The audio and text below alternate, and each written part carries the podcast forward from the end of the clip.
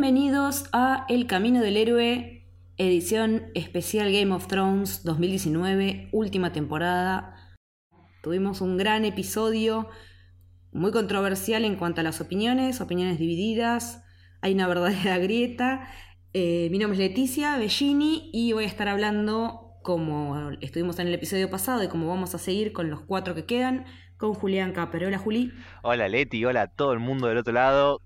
Ay Dios, qué capítulo, es lo primero, tengo que soltarlo. ¿Qué? Ay. Soltá, soltá, relaja, porque todo lo que se habla por WhatsApp acá no sirve, acá hay que hablar. Esto, no, no, no, yo quedé tocado, realmente voy a decir que me, dejó tocado. Sí, eh, a mí también, estamos exactamente en la misma. Eh, quedé rebobinando mucho más que la semana pasada, muchísimo más. muchísima, inesperadamente, como, como decías, muchísima más tela para cortar. Sí, y esto que, decías hace unos segunditos, lo de la grieta, es porque en las redes hay como dos posturas muy marcadas. Están aquellos, entre los que nos incluyo, a los que les encantó el episodio, que les pareció fenomenal, un real homenaje a las bases de lo que es Game of Thrones en cuanto a, lo que es los diálogos y, personajes hablando de, que les, de lo que les pasa, de lo que están sintiendo, eh, y que eso no necesariamente mueve la trama, pero te da todo eso que hace que cuando la trama avanza y hay acción, tenga un porqué y te joda cuando alguien se muere o cuando a alguien le pasa algo. Es ampliamente necesario en una primera temporada y muchísimo más en una octava, porque al momento de mandar a estos personajes a lo que probablemente sea su final. Y me parece que esto que, voy a decir ahora es algo que nos va a llevar durante todo el análisis. Al momento de mandar a todos estos personajes con los que pasamos ocho años a su probable final, son personas y les van a pasar un montón de cosas. Y esas cosas que les pasen en esta previa son las que van a no solo justificar sus decisiones en la batalla, sino que las consecuencias de sus decisiones y los que les pasa a ellos van a tener un peso real. Totalmente, sí. Estamos viendo ya las consecuencias de acciones, como, bueno, en un ratito lo vamos a hablar más, más en profundidad, pero específicamente estoy hablando de Jamie Lannister, eh, como que en algún momento te llega la hora de, dar explicaciones de, de la pasada de factura de por qué hiciste determinadas cosas y la serie no le esquiva el bulto en ese sentido. No, para nada. Y bueno, del otro lado está la gente a la que le, le parece un episodio sin sustancia o no sé sin sustancia. Sin muerte, vamos a decirlo claro. Como que le faltó relevancia narrativa, de alguna manera. No lo comparto, pero entiendo que pueda ser así. Y de ahí ya decir que el que no le gustó este capítulo es porque no entendió nada, es eh, no estar respetando que alguien piense otra cosa. Me parece que en este tipo de discusiones eh, las opiniones son absolutamente válidas y no hay que desprestigiar al otro porque está pensando distinto. No, totalmente. A mí lo que me parece que que capaz ahí dentro de la gente que no le gustó el capítulo tenés dos niveles. Uno es el que, ok, no le gusta la, como decíamos antes, la ejecución del capítulo.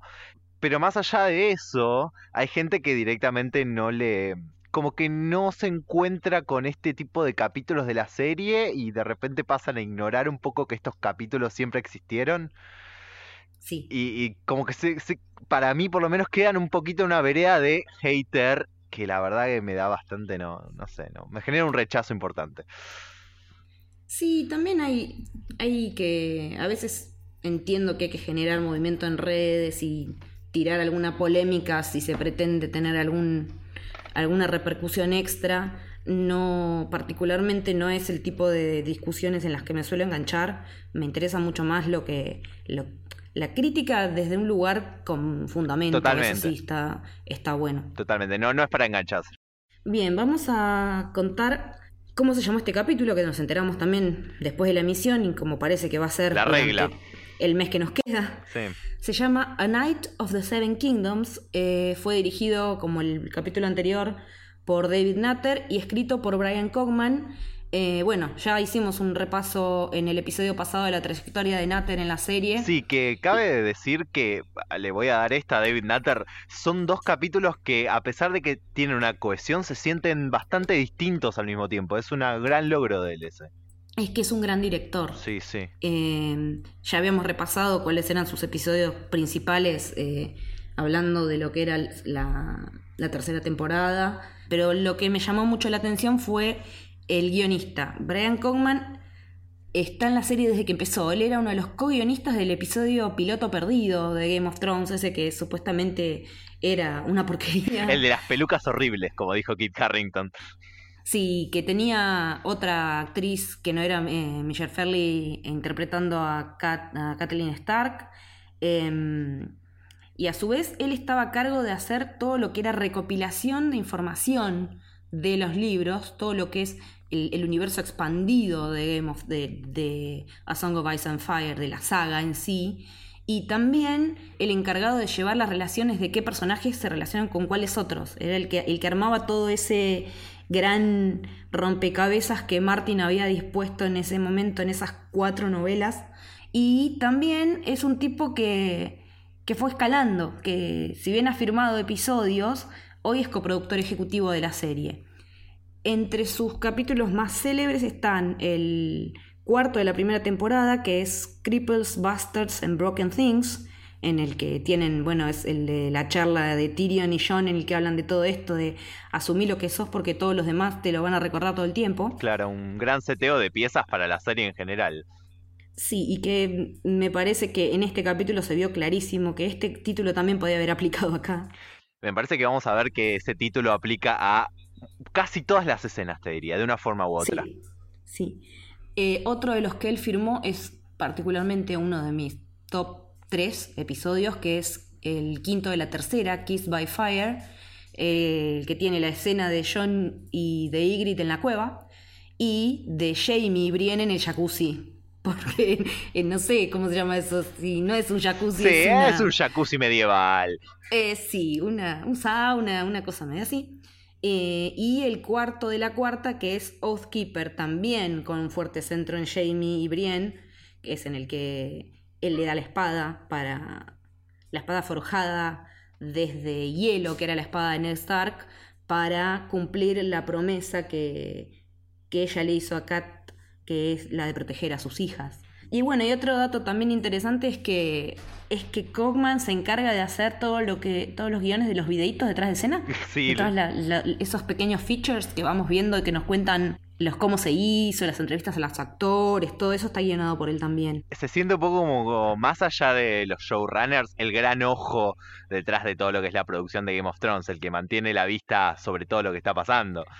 Sí, es como la, la pasta cohesiva, como la plasticola que pega todo esto. Sí, sí, sí. Bueno, el episodio, nada, ya dijimos que nos encantó, que estamos en ese sentido en la misma sintonía y nos dio un montón, nos dio un montón de elementos que vamos a, repasar ahora. Bueno, eh, vayamos ya a hablar Pasemos directo de las escenas, así, así nos dejamos de, de, hacer la previa y ya nos metemos de lleno porque eh, realmente hay muchísimo, muchísimo para decir. Sí, sí, sí, vamos directamente con qué pasó, por favor.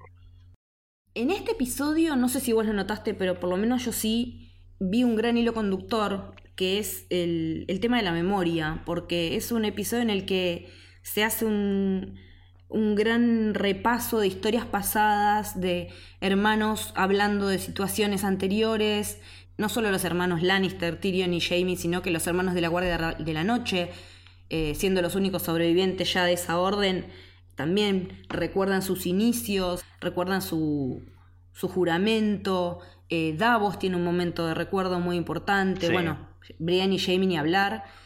Y el momento memoria fue el de Bran, cuando Bran cuenta en un momento por qué él es el objetivo del, del Night King, del Night King eh, y Sam haciendo la bajada de eso que, que Bran está diciendo.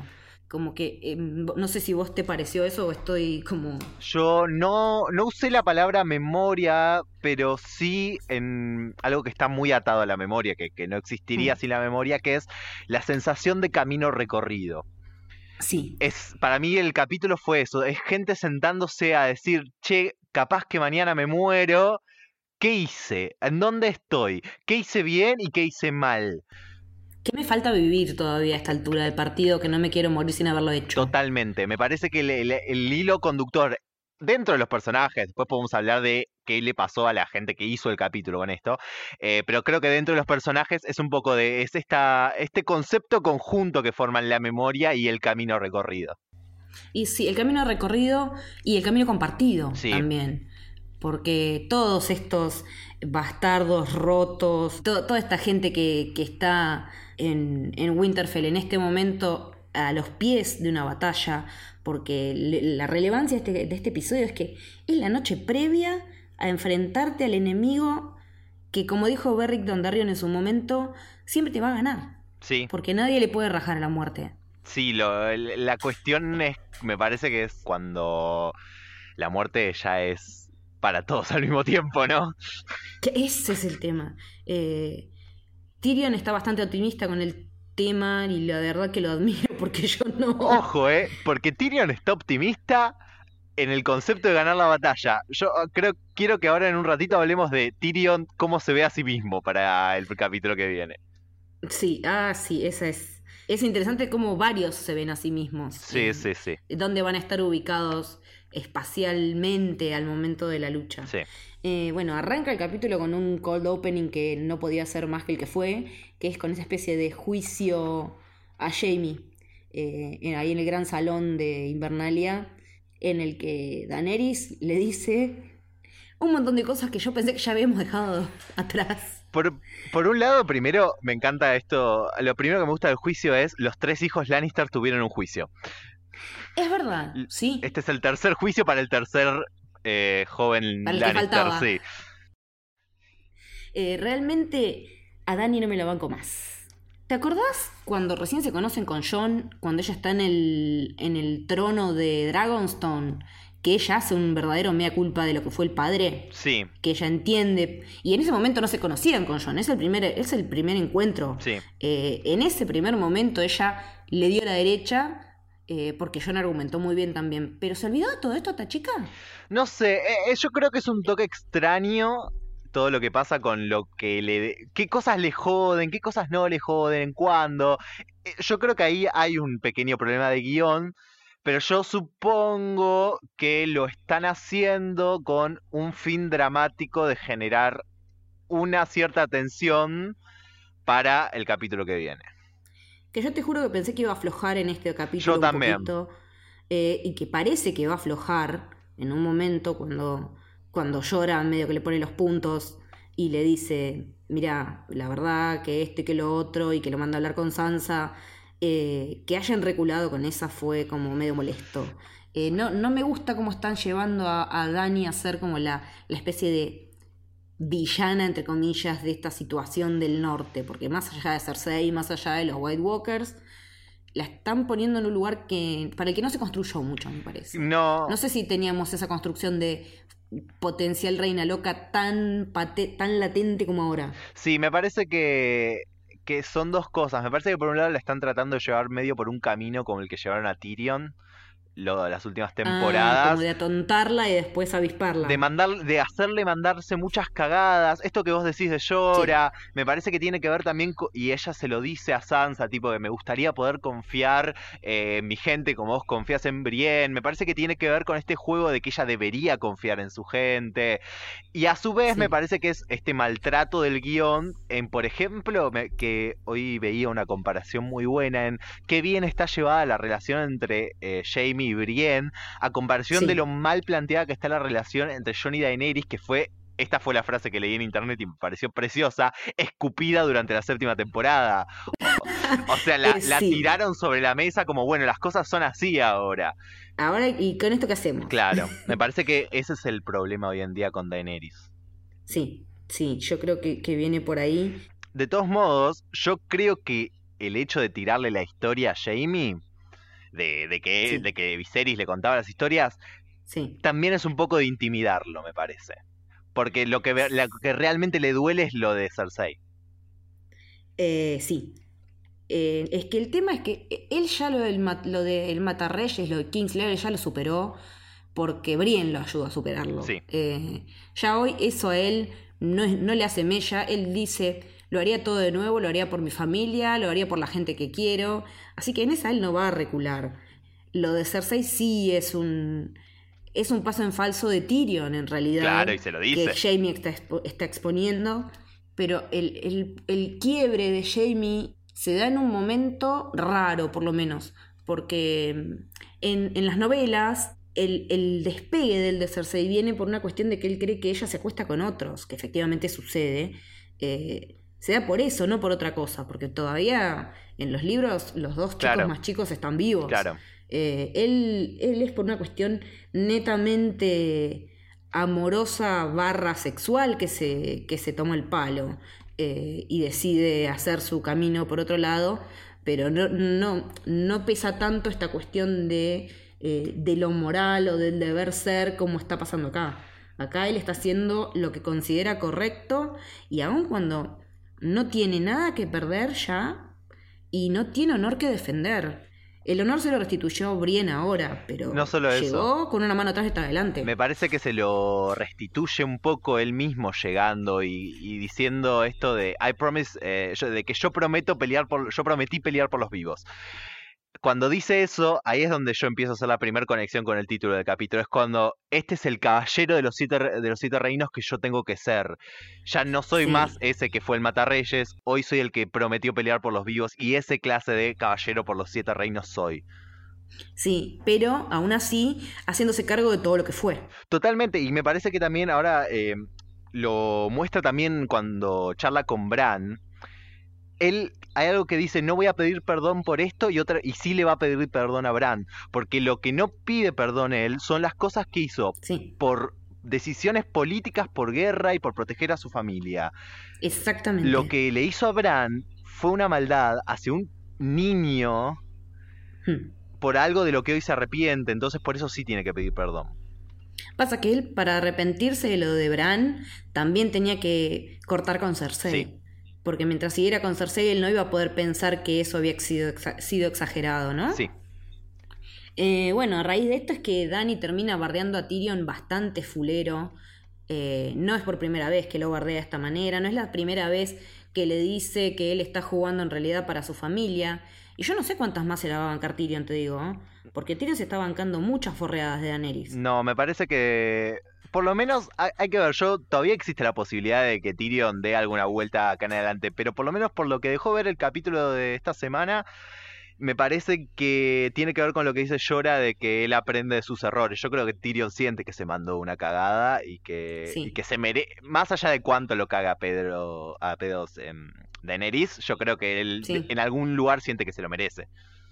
Sí, pero porque también viene golpeado. Entonces es como que él ya está, no sé si desconfiando de sí mismo, pero por lo menos de su criterio. Sí, Igual, eh, yo me quedé pensando también en el tema de la del final de temporada pasado, sí. cuando él escucha que están teniendo sexo Daenerys y John y la miradita esa que todavía no podemos interpretar.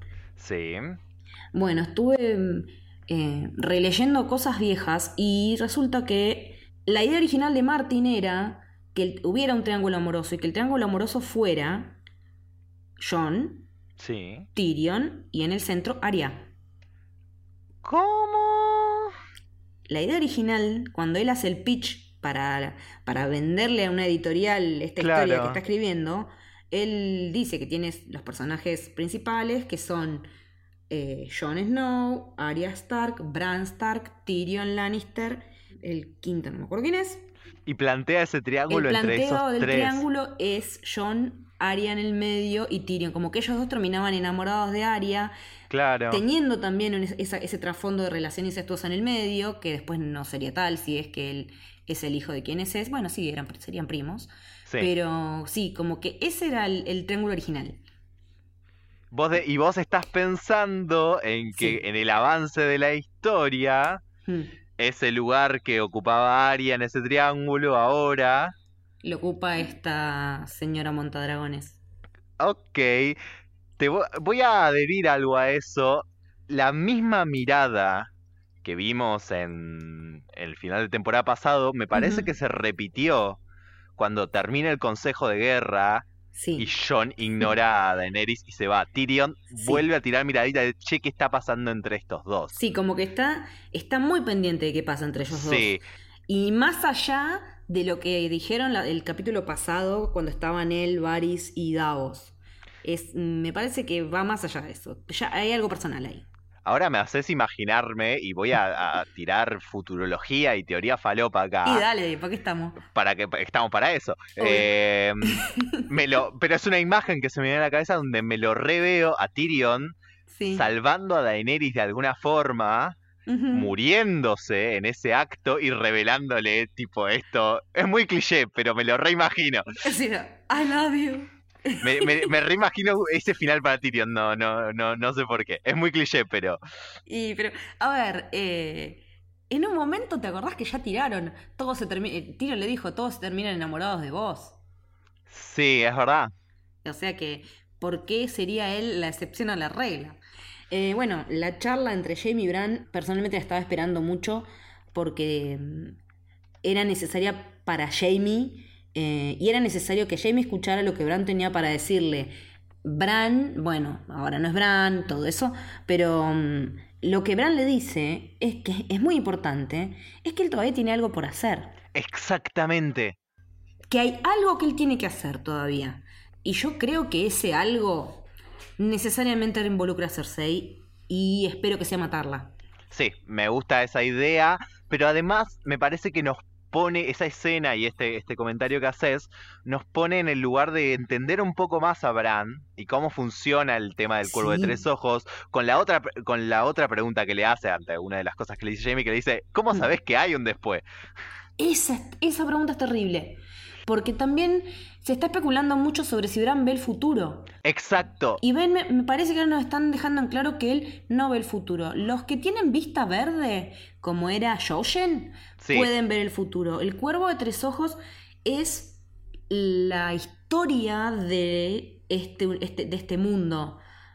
Pero es, como queda bien en claro después, es el recorrido, lo ya caminado, Claro. pero el futuro para él es incierto. Él tiene que poner jugadores en situaciones para que hagan tal o determinada cosa. Pero que eso después resulte en el, en el resultado, valga la redundancia, Sí. que se espera, él lo desconoce. Yo creo que justamente esta función de gran Wikipedia de la historia del mundo de Game of Thrones, eh, lo que lo convierte es en una persona que puede ver probabilidades de futuro. Cla- eso, esa es la. Como si tuvieras la línea de tiempo y de ahí se puede ver eh, los posibles senderos que se bifurcan, digamos, Sí. pero no el resultado de eso. Porque además de eso, el futuro eh, creo que se pone en ese lugar de, de- de las ideas de viaje en el tiempo y de futurología, de que el futuro está siempre en cambio, entonces ahí es donde juega él. Salvo los puntos fijos en el tiempo. Ah, metieron, uh, metió chiste Doctor Who, muy es bien, que así sí, me gusta. no podía no hacerlo. Si no entendieron el chiste, cuando termina la temporada de Game of Thrones se nos ponen a ver Doctor Who. y después eh, nos dan manija a nosotros para que hagamos un podcast de Doctor Who y bueno, esto se vaya definitivamente al carajo. Me encanta, me, me parece el mejor plan del año. Sí, totalmente. Em, de esta conversación, Jamie se va a hablar con Tyrion y es cuando los dos se, se- se sinceran en cuanto a, a sus relaciones con Cersei. Eh, me, me encanta cómo ya no le importa nada a Jamie ni a Tyrion y hablan de que tranquilamente estaban juntos, que él la amaba, que estaban en la cama y todo, y que, y que estén en ese nivel de confianza, porque son los dos son su persona de confianza. A diferencia de, de Cersei la semana pasada con Euron, que cuando Ay, él sí. menciona eso, ella lo mira como te callas o te mato. Claro. Eh, ¿Te gusta jugar con fuego? Sí, sí. Algo así. Y Tyrion dijo una frase que me quedó haciendo un poco de resonancia. Él le dice que Cersei al menos no se va a dar el gusto de matarme. Sí, a mí ya también. lo mandó a Bron. No solo dice eso, el- al menos dice, al menos Cersei no va a matarme y, tira un chiste sobre convertirse en un White Walker. Sí. Y yo ahí es donde digo, che, capaz no deberías hablar tanto sobre morirte, no vaya a ser que estés haciendo una profecía. Claro. Porque aparte, en ese momento cuando él está hablando, Jamie se da vuelta. Y en realidad, bueno, Jamie va. Es que la ubica bien. Claro, Pero, pero, yo eh, pensé que estaba viendo llegar a Bron en ese momento. Ah, claro. Para lo que podemos analizar de eso capaz es que como Jamie se da vuelta, Tyrion Sí. queda hablando solo o hablando o hablándolo, hablándonos a nosotros.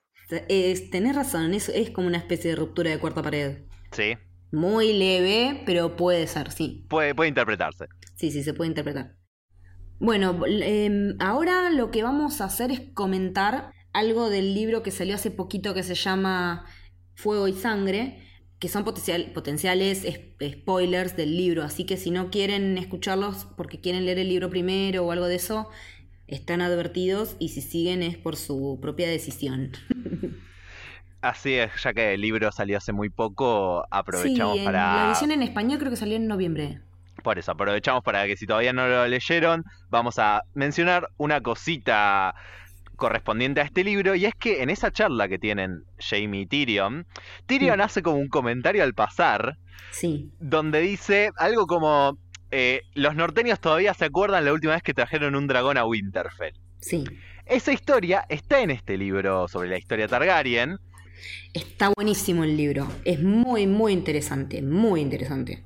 es muy interesante, y este pedacito habla sobre Alicent Targaryen, una, una reina de la dinastía Targaryen, Hmm. que aterrizó su dragón, o sea, fue a visitar al norte y aterrizó su dragón en el medio del patio central de Winterfell, así de la nada, asustando a todos.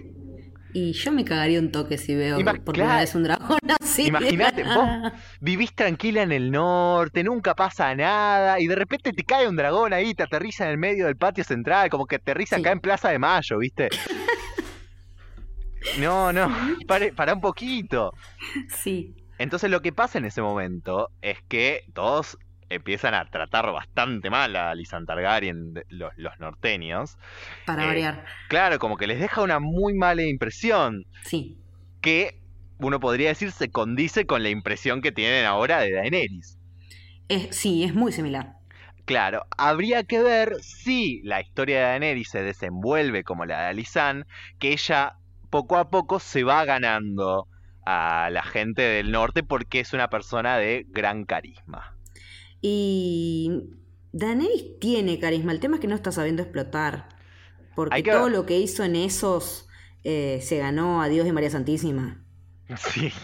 Hay que... Es raro, es lo que decíamos antes, me parece que estábamos esperando que eso pase en este capítulo Sí. y no pasó.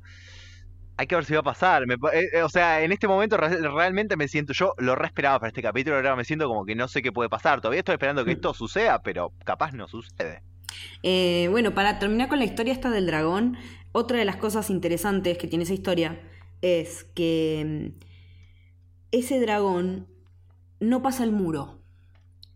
Como que ella dice que cuando llegó para el muro el dragón reculó y no quiso pasar. Y el tema es que no es que no quiso, no pueden mágicamente traspasar el muro. A diferencia en la serie, que en la serie los dragones sí pudieron traspasar el muro. Pero había teorías de por Sí. qué. Yo tengo una teoría eh, que yo, yo creo que esta marca que tiene Bran en el brazo, de la que Sí. vamos a hablar en un ratito de cuando lo tocó el White Walker en esa visión, Sí. eh, hizo que se rompiera ese, ese sello de magia que hacía impenetrable el muro para los de un lado o los del otro, ya fueran los del frío hacia el sur o los del sur hacia el más allá del muro. Creo que Sí. puede tener, llegar a tener que ver con eso. Sí, me parece que es como lo más, lo- una de las teorías mejores fundamentadas y que tiene ma- mayor sentido dentro de la lógica de la serie. Sí, sí, creo que sí. Después de, de este momento entre Jamie y Tyrion, viene un momento que quiero que lo, que lo, que lo hables vos, porque me parece que fue hecho para vos. Ay, por favor, es... Bueno, en un momento, bueno, como habíamos dicho, ya Jane vio que estaba Brienne abajo entrenando con Pod. Eh, Pod, que mejoró bastante sus habilidades de la espada, ya venía siendo hora porque pobre pibe era horrible. Yo grité, tipo, miralo al Podrick, ¿eh? Sí, sí, sí, la verdad que es un muy, muy buen capítulo de Pod. Y Jamie le dice a Brienne que sabe que ella va a estar liderando el flanco izquierdo porque ella le dice sí, porque tenemos la protección de la colina y qué sé yo. Y él le dice que sería un honor luchar bajo su liderazgo. No te explico la emoción que me dio cuando dijo eso. Lo, lo orgullosa que estoy de estos dos personajes. Es como si fueran amigos míos, no sé. Eso es lo que tienen los personajes de ficción bien escritos, Sí. bien contados y bien interpretados. Que vos sentís que son parte de tu familia, parte de tu cotidianeidad. Y esto es lo que me pasa con estos dos personajes. El crecimiento que tuvo Jamie, el desarrollo, eh, el, cómo se hizo cargo de todo lo que hizo, de todo lo que le tiraron y la, manera en la que ella supo capitalizar ese honor que tiene. Porque, a ver, ¿cómo le fue al otro personaje que estaba bañado en honor y con el honor como primera bandera en esta historia? Como el orto. Claro. Sí. A Ned Stark le fue mal. Y estaba pensando que no son tan distintos. Pero ella tuvo que luchar contra un montón de otras cosas, porque encima ella es mujer. Y es una mujer distinta a todas las demás, tiene otros intereses, eh, tiene otro, otro cuerpo, otra, otra expresión corporal. Y, y- y tuvo que luchar contra ese montón de cosas. Y a todo eso le hizo frente y lo pudo, y lo pudo sobrellevar. Sí, creo que cuando la, la historia toma esta decisión de, de unir a estos dos personajes, que normalmente... eh, creo que ahí está el principio de la riqueza de ellos dos. Normalmente estos dos personajes no tendrían nada que ver, no se llevarían, no, no, son No te- com- ni hablarían, no, no se tendrían ni en cuenta. el viaje que tienen que hacer ambos está tan, tan entrelazado entre los dos que funciona perfecto. Sí, es, es por lejos eh, la relación mejor lograda de, eh, de la serie y de la saga literaria también. En ese sentido es mm, de lo que está mejor adaptado de todo. eh, no mejor, mejor llevado a la pantalla, porque el tema de las, de las adaptaciones es, es muy particular y, y- y yo no soy muy partidaria de poner el libro versus la serie. No, obvio. Eh, Son dos lenguajes completamente distintos y lo que se hace es una, es una traducción de, Sí. de idiomas. Que es un laburo re difícil, ¿eh? Es muy difícil. La cantidad de personajes y de locaciones que tiene esta historia es terrible. Pero lograr esto con estos dos personajes a ese nivel de encastre perfecto Sí. es lo que no deja de sorprenderme ni ahora ni hace ocho años, nueve, cuando, cuando empezaba esta historia. Sí, y bueno, ya lo dijimos al principio del capítulo, pero tiene que ver, me parece, mucho con el escritor de este capítulo, como vimos por Sí, los capítulos sí, que sí. escribió antes. Bueno, mm, volvemos a Daenerys, eh, que ahora se encuentra con Yora, eh, que le baja la espuma a su chocolate. Yo voy a decir esto, ¿eh? Mejor momento de Llora en toda la serie. Eh, Yo la, para ¿Sabes mí fue... Sí. Para mí nun- nunca me cayó tan bien este personaje, que no es un personaje que no suele caerme bien. Hmm. Eh, estuvo muy bien, porque realmente la, la incita a recapacitar sobre la posición de Tyrion y a conciliar con Sansa. Es como que... mm, Mirá, yo te quiero, yo te banco, te pido disculpas aunque, no, mm, aunque ya me perdonaste por las cagadas que me mandé. Eh, ella lo perdona, porque a él sí le perdona todo. Sí. Eh, con, él, con él es mucho más, más flexible, siendo que él fue uno de los perpetradores de las tres traiciones, ¿no? Porque a Daenerys sí. eh, se le había profetizado que iba a tener tres traiciones muy grandes, una por sangre, otra por eh, oro y otra por amor. La de sangre es la de Misri Mazdur cuando, bueno, le hace lo que le hace a Drogo. Claro. La de oro es la de Staros Andaxos, el tipo que le dice, no, yo tengo acá toda esta plata en esta bóveda que te la voy a dar para los barcos, si te casas conmigo, en realidad la bóveda estaba vacía, Claro. que era el tipo que le había hecho robar a los dragones.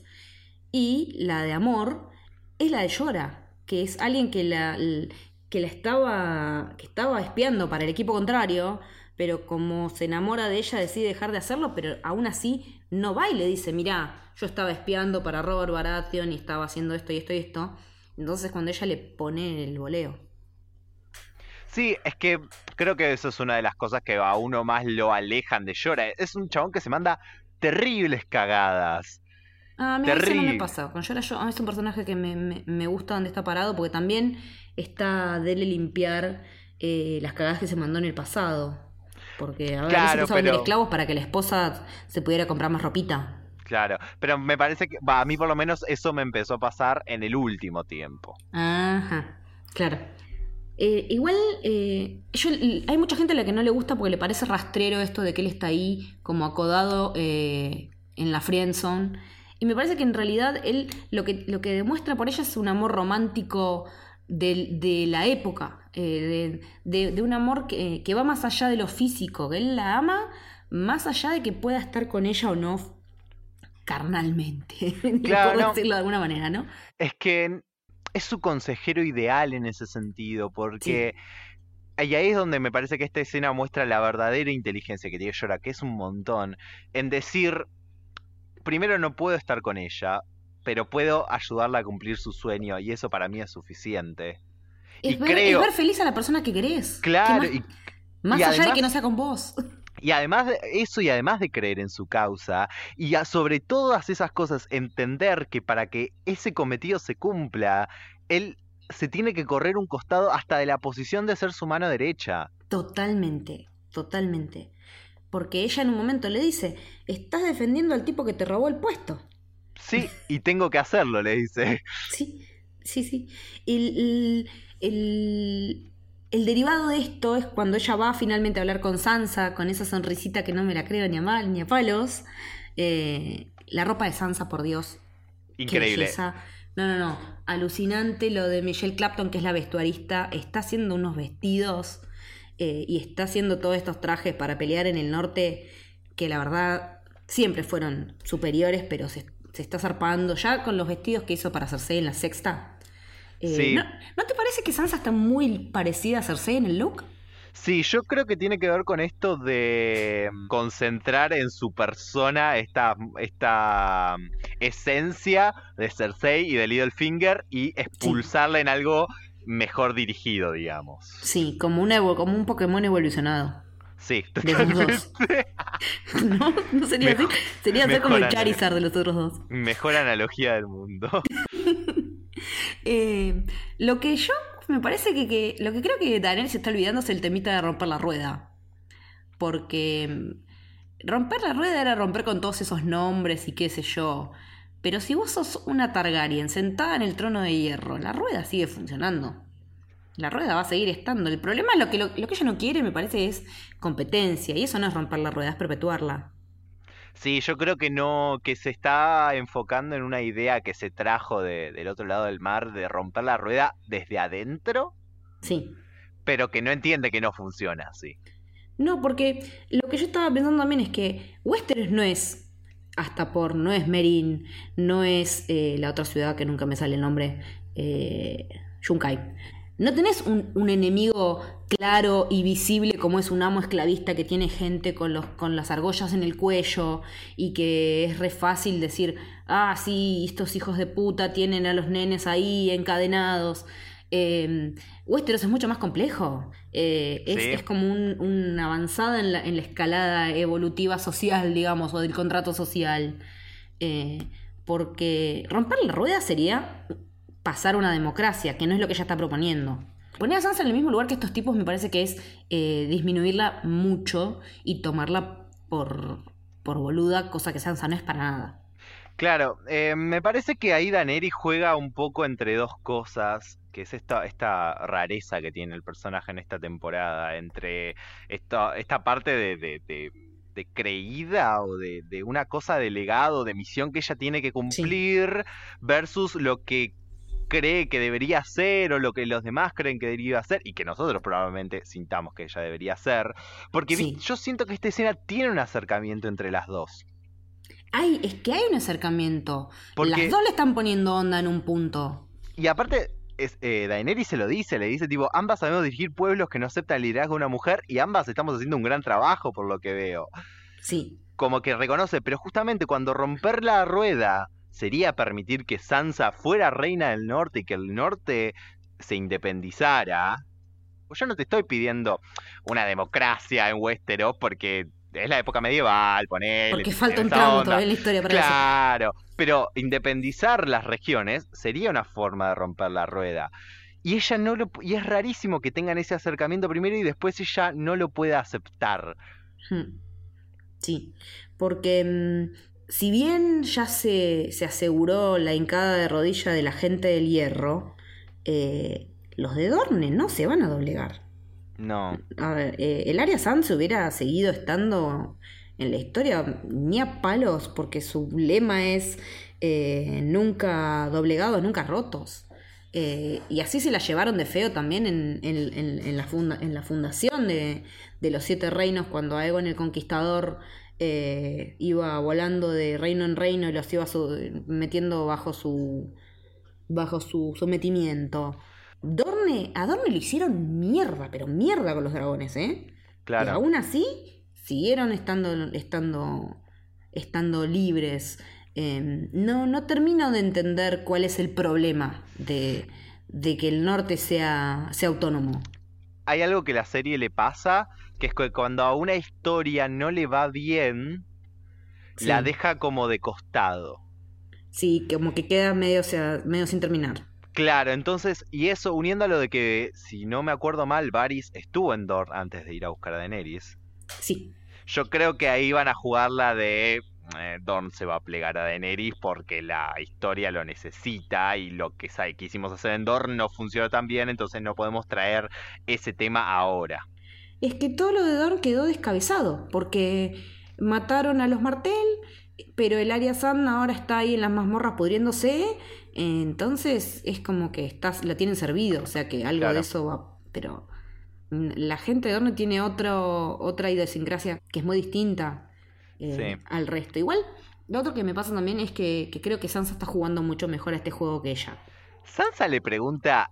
Sansa hace todas las preguntas adecuadas. Es increíble, tiene las mejores preguntas que hay que hacer. Sí. Porque eh, si nos ponemos a comparar, son dos personajes con recorridos, dentro de todo, muy parecidos. Sí. Porque las dos la pasaron muy mal. Eh, fueron. Fueron esclavas de alguien, fueron abusadas, eh, fueron usadas como moneda de cambio. Eh, se pretendió, como dijo Daenerys en un momento, que fueran yeguas de cría y nada más.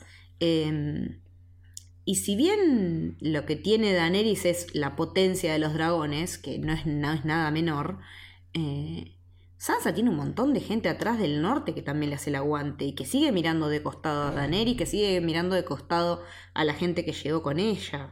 Em, tendría que ser un poco más viva Daenerys, que es lo que ella le pide a Tyrion, ella no lo hace, en vez de ir al choque todo el tiempo. Se sigue sumando gente al baile y llega Tion Greyjoy. Eh, ¿Qué te pareció la reacción de Sansa? Eh, hizo. Yo bardié el momento donde Tion decide venirse para Winterfell en el capítulo. Me encanta que digo venirse como si nosotros estuviéramos en Winterfell. eso es, es, un logro del capítulo, eso. Em, yo bardié la escena donde Tion decide ir para Winterfell el capítulo pasado, pero cuando vi esta dije, ok, voy a respetarlo porque esta escena está muy bien. Sí, estuvo muy bien. ¿Hay una chispa de amor ahí o, o es nomás agradecimiento? Espero que no. Yo también espero que no, pero hubo un par de miraditas que me dieron pauta de como de que va a pasar lo contrario. Sí, fue lo único del capítulo que no me gustó, esa mirada después, casi al final. E incluso, que puede ser mm. una, impercepción mía, pero viendo un detrás de escena, muestran cuando, brevemente, cuando se filmó eso, y la mirada de, de Sansa por lo menos desde afuera de las cámaras, parecía mucho más pasajera. Y es como si la edición del capítulo hubiese hecho eso, lo cual le pone más ah, fichas. Como y que espero que no. chimichurri ahí. Sí, espero que no. Eh, espero que sea más una mirada de me hace feliz que estés acá y. Porque me salvaste de Ramsey. Sí, pero de todos modos también para el otro lado es como con quién querrías pasar tu última noche. Y Sansa está comiendo con Theon. Igual, eh, estaba leyendo hace un rato en Twitter eh, como que, cómo se va a elegir uno que no tiene pito. Sí. Y realmente una víctima de un abuso tan heavy, ¿no se sentirá más a salvo con alguien que desde ese lugar no puede ser una agresión o una amenaza? Entiendo por dónde vas, puede ser. Me, me, me, dio para pensar eh, la de cantidad de cosas copadas que estuve leyendo en Twitter y, de, de, interacciones y de ideas que por ahí ni se me hubieran ocurrido, la verdad que están buenísimas. Eh, lástima que uno no se puede acordar todas las arrobas, pero eh, estaba, estaba bastante interesante ese intercambio. Lo que sí, lo que sí me parece estaba bueno para pensar es cuando se encuentran en ese cuarto que también está Daenerys. Sí. La mirada que tira Daenerys cuando se abrazan Sansa y Theon. Sí, como what the fuck. Me parece que puede marcarle un poco el respeto que Theon le tiene a Winterfell y que Daenerys debería tenerlo también me parece que no por nada viene después de que Sansa le diga todo lo que les pasó a ellos como Winterfell, que Daenerys no, no lo entiende porque no lo vivió. Y me parece que esa, le está, es una ficha eso, que Daenerys se tiene que dar cuenta lo que Winterfell vivió, lo que Sansa vivió, lo que Theon vivió, lo que Jon vivió. Y por eso me parece que es importante el capítulo que viene, que es la batalla de Winterfell, y que es algo que va a cambiar todo. Sí, de acá es como un antes y un después. Eh, bueno, un, un parrafito aparte para esa, ese, esa interacción de Davos y la nenita que va a buscar comida. Ay, me, me, me, me destruyó. Me dejó knockout. Porque no, para mí la nena tenía la cara quemada, no tenía Soria Sí, Gris. yo pensé lo mismo. Pero fue fuerte, fue fuerte para él la reacción que él tiene al verla, a la nenita, eh, más allá de que él tiene es- esa, esa, esa cosa especial de poder comunicarse con los niños, ¿no? De otra manera. Sí, Eh, y que eso se sumara a Gilly, siendo Gilly. una eh, madre. Tan, tan madre, ¿no? Como, como es ahora. eh, y con ese nivel de sensibilidad y, y de poder ayudar a esta nenita que no tiene ni nombre, pero podía haberlo tenido, eh, a, a darle un lugar en la historia, como que Sí. todos acá tienen un lugar y todos pueden llegar a cumplir un rol importante. Esa escena es. Y, y esa me pareció una de las mejores escenas, no solo por lo de Davos, sino que lo que vos estás diciendo también lo marca, porque esa escena abre con gente comiendo. Sí, con lo más básico. Es una mirada recontra terrenal de la gente que vive ahí. Y, y hay muchas menciones sobre la cripta, que también me hace pensar qué tan seguras serán las criptas. Ay, eso me preocupa mucho. Van a meter un montón de gente ahí y la cripta está llena de muertos. Sí, eh, eso es raro, tanta mención a la cripta y lo segura que es la cripta, y de si no querés ir a la cripta es como, upa, están Y en metiendo el tráiler ya la vimos a Aria corriendo, que yo no sé si es en la cripta, pero en algún lado muy parecido. Sí, es adentro del castillo. Entonces me parece que se juega estas dos cosas entre la gente de Winterfell, todo lo que perdieron y la fuerza que tienen, y a la vez esta cosa de, che, pero veamos la, la semana que viene qué tan seguras son las criptas. Sí, sí, sí, eso es realmente eh, es, un, es un farol de alerta grande como una casa. Sí, sí. Bueno, después viene la reunión del Consejo de Guerra en el tablero de Ted. Me encantan esos tableros con los muñequitos tallados. Aparte, viste que hacen como todos distintos. Tenés como el de el de Daenerys, que es como todo tallado, una gran mesa, el mapa de Cersei en el piso, este que es un chiquitito de Winterfell, como viste, cada uno tiene el suyo. Sí, sí, sí, porque también mm, se me hace que tiene que ver con el nivel de austeridad de cada una de las casas. Sí, totalmente va por ese lado. Porque eh, la, la mesa de Dragonstone tiene hasta los relieves de las colinas y las montañas y, lo- y tiene los ríos y todo. Y este es un cuadradito así Sí. bien austero. Es muy importante lo que pasa acá, porque no solo nos ubican en, en el espacio espacialmente, como, como se plantea por lo menos la batalla, Claro. sino que es cuando Bran dice que el Night King específicamente lo quiere a él, como los quiso a todos los cuervos de tres ojos anteriores, que lo marcó y que lo quiere eliminar, porque solo quiere una eterna noche. Me parece que es el momento donde la serie con palabras, porque antes te lo podía dejar entrever y entender que bueno, es el malo más malo de los malos, pero ahora es donde Sí. dice, esto es lo que quiere. Te están plantando los motivos, nos estamos preguntando hasta hace rato, desde hace rato qué es lo que quiere el Night King. Bueno, lo que quiere es esto. O sea, en lo que decíamos el otro día, eh, Bran es el que está siendo de interlocutor para explicarnos un montón de cosas que de momento no sabíamos. Sí, y acá en este momento yo voy a tirar una teoría que vi hoy en un video. Hmm. ¿Qué pasa si el Night King no aparece la semana que viene? ¿Qué pasa si ni siquiera está planeando pasar por Winterfell y está Hmm. planeando irse para otro lado más al sur? Sí, lo pensé y tiene mucho sentido. Porque no solo eso, ¿viste la- el, el plano final del capítulo? Sí, La llegada de los, de los soldados de, de la, de, de la noche. sí, Él no está. no. Están todos los sus comandantes, por decirlo de alguna manera. Claro, y no solo no está, sino que no escuchamos a Viserion Zombie tampoco. No. Eh, es probable que estén siendo estrategas al mango y estén yendo a desembarco. Y es que también es, es lo que dicen todos, es lo que dice Tormund cuando llega. Cualquiera que no esté acá ya es de ellos, son imparables. Y claramente el Night King dice, yo necesito quedarme acá. Eh, y, si- y aparte, puedo venir atacando por acá y puedo venir con otra horda desde el sur, Sí, tranquilamente. sí, sí, sí. Es, es, un, es, es muy posible que suceda. Eh, va, por lo menos eh, por cómo está plantado lo que nos mostraron hasta ahora, es muy posible. Porque además hay algo que tiene la, este consejo de guerra. Termina con Tormund diciendo todos vamos a morir. Sí, todos vamos a morir. Que capaz, claro, pero que capaz es una exageración. Pero es, este plan va a fallar, muchachos. Sí, tiene todos los, los condimentos para que salga mal. Todos, todos, todos. Y Por eso están viviendo como si fuera su última noche. Claro, y no sé si vos eh, sentiste como la, la otra parte importante que a mí me pareció por lo menos de, de este consejo, Sí. que es, me parece el momento donde Daenerys más aprende de lo que le dijo Llora, que es para mí la redención de final del capítulo de Tyrion, cuando ella le dice, vos te vas a quedar acá porque yo te necesito. Y estuvo bueno que se lo diga.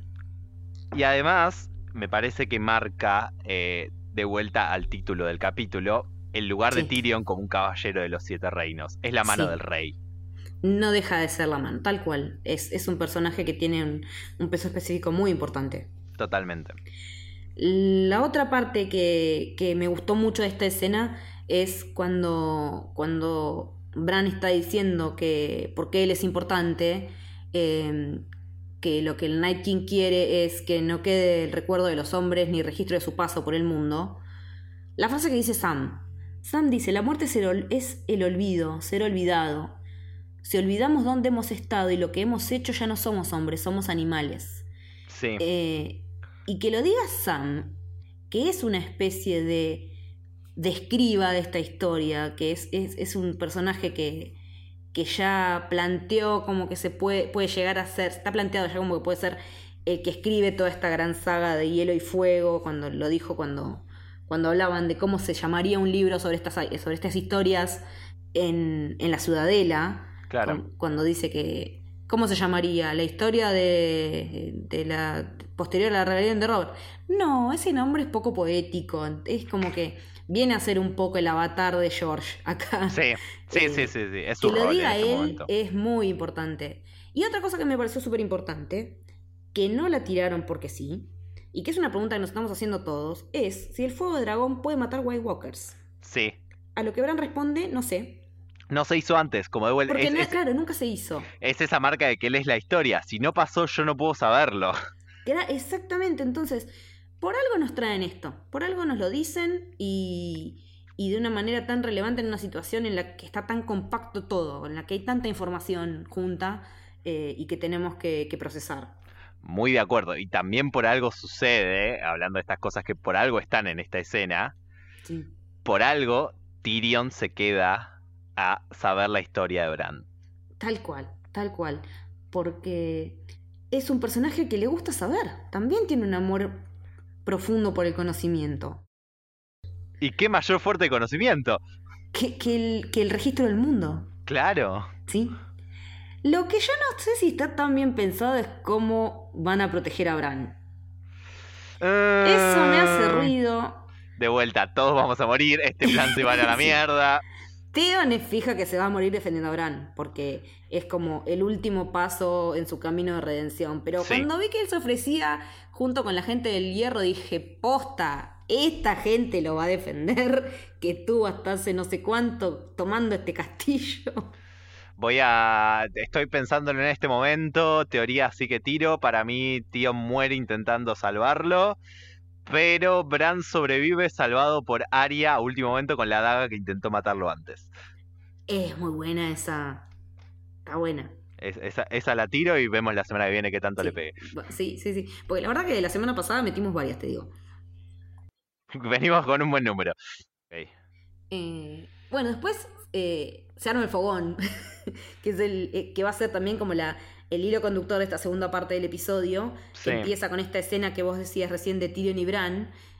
Y muy importante, Tyrion le dice si quiere que lo lleve a algún lado. O sea, hay alguien que está dispuesto a mover a Bran. Claro, es eh, tareas de mano del rey. Mover a Bran. Claro. Es como. Me empecé a reír sola en esa parte porque todos los memes de... Parecía como que hubieran previsto los memes de internet. Claro, hay, alguien, che, alguien se olvidó, no, no es que alguien se olvidó a Bran afuera, es que Tyrion está ocupado, chicos. Claro, sí. No, igual se me hace que el que lo debe llevar y traer debe ser el maestre. Sí. Porque esa es tarea de maestre re. Pero esta respuesta es mucho más divertida. Obvio, es mucho más entretenido. Eh, bueno, nada, y, y me fascina el tema de, de la importancia del, del relato oral, ¿no? En esto de que Sí. se sientan en el fuego, eh, porque ¿qué otra cosa tenemos que hacer en una noche fría, de invierno, en un castillo? Más que contar historias, ¿no? Sí, no solo eh, voy a decir acá, Davos es yo que entra tipo la noche antes de morirse, lo primero que hace es poner el culo en la estufa. Davos es todos nosotros Eh. apoyando el culo en la estufa. Sí, sí, llegó el Por invierno, favor. mañana nos morimos, yo voy a poner el culo en la estufa, muchachos, ustedes hagan lo que quieran. Totalmente. Eh, igual, antes de que llegue, Tao- de que llegue Davos a, a- a hacer lo que hacemos todos, Sí. eh, está la charla de los tres sobrevivientes de la Guardia de la Noche, literalmente tres. Sam, el Penas y John. Aparece Ghost ahí en un costado, como dije yo la Grité. semana pasada. Grité. Nadie ni lo nombra, pero está ahí y lo ves en dos o tres escenas. Y me mata porque Sam pone en paralelo matar a un White Walker con robar libros. Sí, sí, sí, son ¿Cómo como... vamos a querer a este pibe? Bueno, es su lista de logros, tiene que agrandarla, ¿viste? Es como cuando haces un currículum. Claro. Pero también muestra un, un crecimiento del, del pibe que no tenía ni idea cuando llegó y que eh, eh, John tuvo que bulear a un par para que dejaran de bulearlo a él. Em, estuve escuchando una entrevista muy interesante que le hicieron a John Bradley, que es el actor que hace de Sam, Sí. y contó que una de las inspiraciones para, para Sam fue un personaje de, de The Office, Ah, de la bueno. versión inglesa, Sí. Que es el personaje de Martin Freeman, que se llama Tim. Ah. Contó que esa fue una gran inspiración para, para componer este personaje. Lo contó en Mira. una entrevista en el, en el podcast que hacen de Vanity Fair, Sí. que es uno de los mejores podcasts que se puede escuchar realmente de, sobre Game of Thrones, porque hay una periodista yankee que se llama Joanna Robinson que está haciendo una cobertura impresionante. Hace como 38 podcasts distintos, postea 50 notas por día. La verdad que es muy interesante porque, bueno, de ahí salió también la entrevista a la, a la, a la sonidista, al, al, al señor que hace las, em, las armas, que se llama Tommy Dunn, que es un que lo vimos en la serie, de hecho, cuando están forjando las, reforjando las espadas de acero Valirio Lannister con lo que era hielo Sí.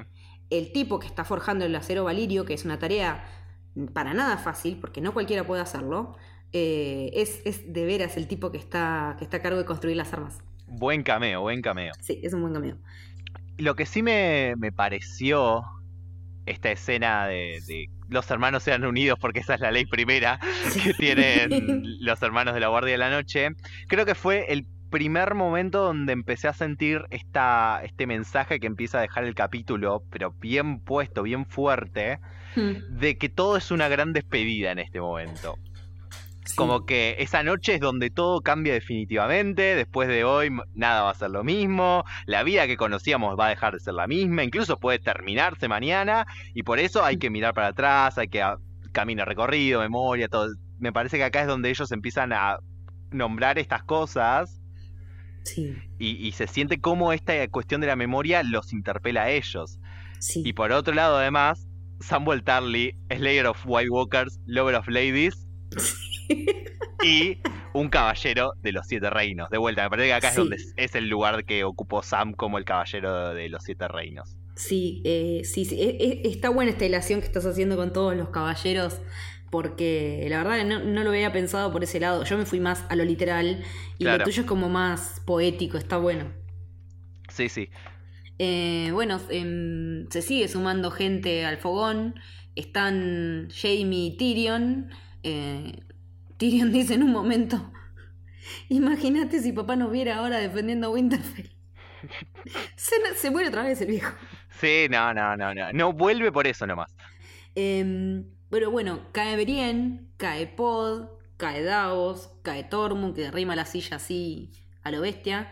Tormund está estrepitosamente tirándole todos los perros habidos y por haber a Brienne. Es ahora o nunca, guacho. Eso, Y lo está toreando a Jamie todo el tiempo también. Sí. Eh, a vos, que te dicen matarreyes. A mí me dicen matagigantes. A ver, ¿qué es- se, está midiendo. Y lo está midiendo, yo diría otra frase que No lo voy a decir, pero. Pero ¿te ya cuál sabemos. es? Ya me imaginé. Eh, y cuenta el porqué de su apodo. Y fue un what the fuck terrible. Cuando intentás demasiado y no te das cuenta que te está yendo a la mierda. Se fue el carajo. Me pareció un poco extra toda esta historia. Sí, Porque sí. cuando él dice que en realidad él mató. Tenía 10 años, primero, 10 años. Mató al gigante. Fue y se metió en la cama de la mujer. ¿Qué vas a hacer con 10 años, querido? Explícame. Y la giganta se pensó que era el bebé y le dé la teta tres meses. Tormund exagera, muchachos. Tor- para mí sí, Tormund para mí es, es, es un- tiene un problema así de. tira fruta. de mi- la gente que inventa cosas y es mitómana, ¿no? Claro. Tiene algo de mitómana. ¿Por qué no le Sí. creo ni esta ni la de la osa? No, no, no. Para mí tiró, tiró. Empezó a tirar y a ver si agarraba, eh. Sí, y aparte, eh, no sé si se da cuenta que Brienne no pica con este tipo de seducción. No, eh, pero él no, no entiende ese tipo de relaciones humanas, me parece, de- de- del otro lado del muro. No, igual también estaba pensando, ¿Jamie se cruzó con un salvaje alguna vez? No, se lo toma bastante normal, ¿no? Sí, la- las caras que pone como diciendo, ¿este qué está diciendo? Sí, sí, sí. Son terribles. Otra de las charlitas minis que hay es la de Aria con el perro, que realmente me parece que no nos sumó nada. Podía haber no estado. Que. No, no. Yo pensé que por ahí el perro le iba a decir por qué había venido, de que había visto las cosas en el fuego y qué sé yo. Pero no, sor- no largó prenda. No, no, No. ¿No te parece una escena de gusto?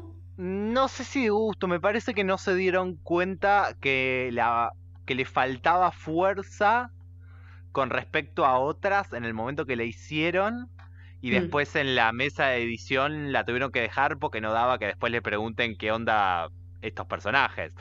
Sí. Me parece que lo que trataron de mostrar es un poco esto del camino de ellos, de sus relaciones particulares y de que tienen que hacer pases con los cabos sueltos del pasado, digamos. Pero después se vino una escena Da pie a otra. que, oh my god. Uf, fuerte. Yo, yo me conformaba con un par de besos, con un poco de cariño. No me esperaba todo esto que pasó entre Aria y Hendry, que ya se llama Hendria, el, el, el shipeo. Ah, ya es oficial. Sí, sí, sí. Eh, todos los ships tienen nombre. Hay cada ship que ni te imaginarías. Ya, ya tuve suficiente en la época de Harry Potter de ver algunas cosas que no quería Sí. ver. No voy a repetir esos no, sí, errores. Sí, entre, sí, entre humanos tal vez y, y, y criaturas. Basta, basta, basta. Cosas muy flasheras. Bueno, resulta que la mirada la semana pasada, bueno, ponele.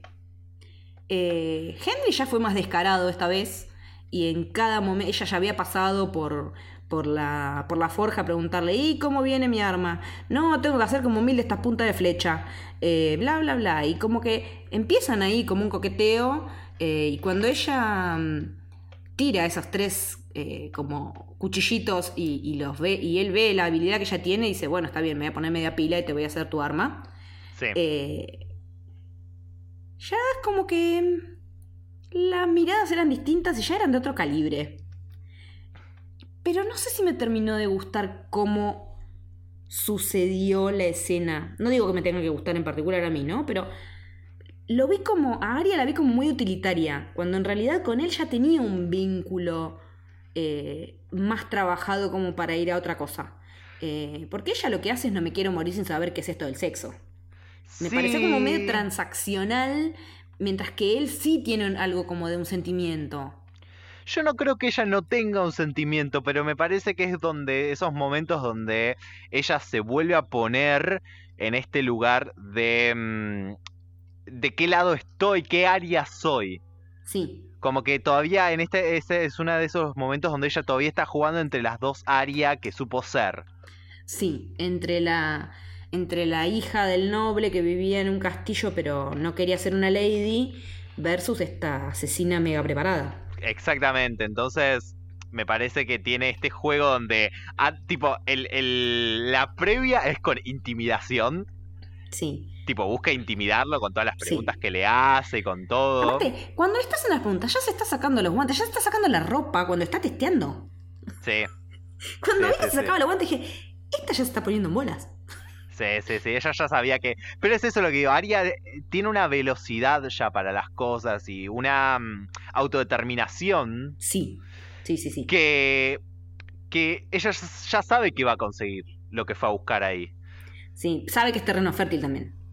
Sí. No por nada fue con él y no sé, no, con otro que no. No, no, es que tampoco había podido haber sido con otro. No, no, estaba abonado el terreno para que fuera esta situación con otro personaje. Había, había un hilo muy bueno en Twitter que hablaba sobre, para los que bardeaban eh, esta escena, hmm. de, lo, de que era una de las escenas de una relación entre dos personajes más sanas que nos había mostrado la serie. Y dos personas consintiendo, hola. Claro, tipo, es que tiene todo eso, es una relación con consentimiento entre dos personas que se conocían, que tenían una relación entre ellos, que, que tienen un afecto, que tienen una confianza, un montón de cosas que la serie no suele mostrar cuando muestra sexo. Sí, y aparte está mostrando que, que es, es, una, es una mujer que va al frente a buscar lo que quiere, como venimos viendo en consonancia en la serie de un tiempo a esta parte, ¿no? Eh, como que hay un antes y un después eh, porque también se tuvieron que comer un montón de críticas y con razón por un montón de escenas que por ahí las de sexo de los burdeles no me molestaban tanto. La de la velación de Sansa fue muy heavy. Y se les vino todo el mundo muy encima, porque la trataron muy mal esa escena. Y creo que hacer lo que hicieron con Arya es como un camino hacia el lugar correcto en ese sentido de, de mostrar que, que las mujeres no siempre somos víctimas en este sentido. Totalmente, me parece que aunque no podés deshacer lo mal que hiciste, es el, es el mejor ejemplo que mostraron de, cómo, de cómo se manejan estas cosas, me parece. Sí, sí, sí, totalmente. Y de acá vamos a una de las escenas que puede ser tranquilamente las mejores de la serie. Te digo que el resto de lo que queda del capítulo está a todo un nivel altísimo y empezar con esto es, es, eh, fue un montón, fue un montón. Sí. Eh, bueno, empiezan como a charlar de, de, qué, es, de qué implica ir a la batalla y, y Tormund en un momento, Tormund no, le dice a ella como que es un, a, a Brienne como que es un, caballero y ella le dice que no, que en realidad ella no es caballero porque las mujeres no pueden ser caballeros. en realidad Tyrion está hablando. Tyrion está hablando sobre cómo todos los que están ahí alguna vez pelearon entre ellos. Pelearon entre ellos y cómo son todos sobrevivientes. Claro, y cómo, que de vuelta, cómo todos fueron, que a mí me pareció algo interesante de, remarcar, cada mm. momento que marca Tyrion, que ellos pasaron como caballeros, ellos eran caballeros de los siete reinos para alguien, para algún punto de vista. Sí. Y como la necesidad de unirse ahora, cuando antes se enfrentaban, es para convertirlos en caballeros de los siete reinos por una misma cosa. Sí. Pero eh, eh, en ese sentido la palabra caballero tiene como ese doble juego en este, en este lugar. Claro. Eh, como caballero realmente ordenado de una orden de caballeros como Jamie. Sí. y otra la, del sentido del protector, ¿no? Sí. pero bueno, para ella es una gran frustración, porque ella es como que vivió siempre queriendo ser algo que sabía que no iba a poder ser. Claro. y cuando pudo serlo, eh, cuando era guardia real de Renly, Renly es asesinado, ella se tiene que ir rajando porque la van a acusar a ella de, a ella y a Kat de, haber sido las asesinas. Claro. Y Jamie, en uno de los momentos sublimes que ha tenido en esta serie, ya que tuvo muchos, pero este se compara con muy pocos. Dice que en realidad, eh, bueno, porque todo el mundo lo que dice es que si yo fuera rey, ¿sabes qué? Serías mi caballera 20 veces, bla, bla, bla.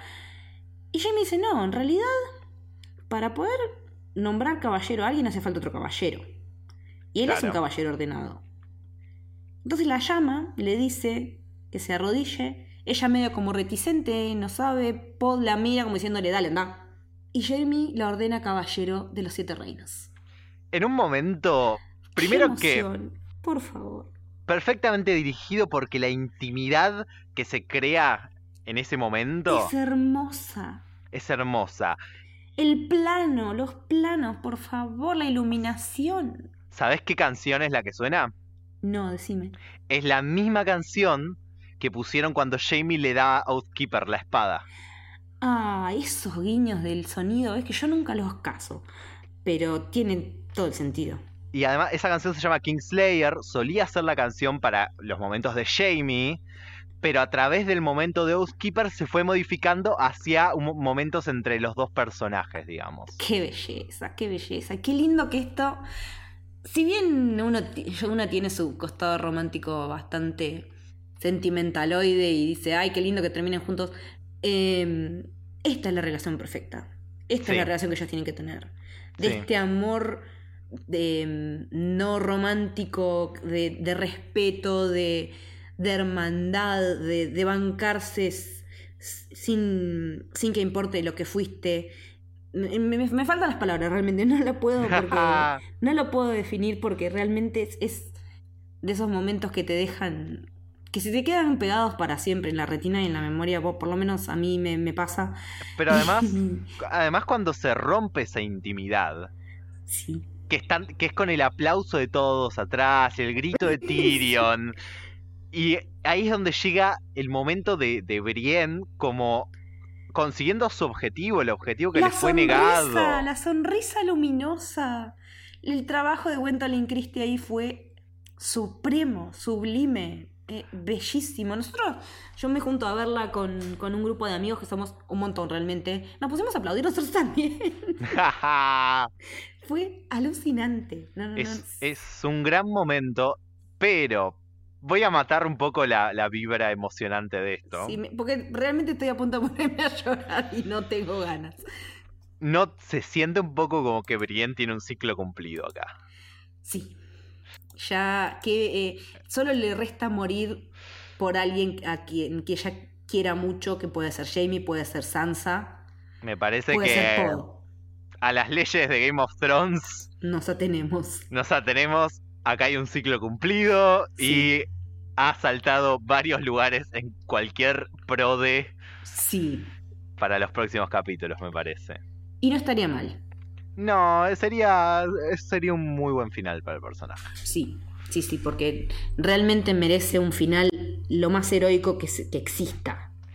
La escena que vemos entre momentos de, hmm. de, de, este, de este fogón sí para mí también tiene un aire algún ciclo cumplido. Eh, ¿La de llora con la primita? Sí. Porque, no en ese momento, pero Sam dándole la espada de hmm. su padre y diciéndole, pero en realidad para mí tu papá fue como un padre y entonces yo quiero que vos tengas esto. Hmm. Primero que me parece que ahí es donde se termina de cerrar un poco esta redención de Llora que empieza con la escena anterior con Daenerys.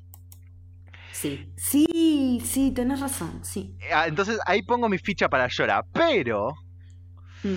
Sam le dice, te veré cuando termine.